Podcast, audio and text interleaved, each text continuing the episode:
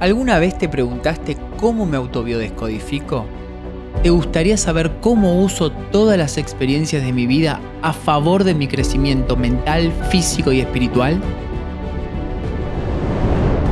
Te invito a escuchar mi nuevo podcast, Biodescodificación en primera persona. Un espacio donde voy a compartirte secretos, reflexiones y claves sobre cómo vivo la biodescodificación en mi día a día. Un viaje introspectivo único del cual vas a ser parte. ¿Te animás?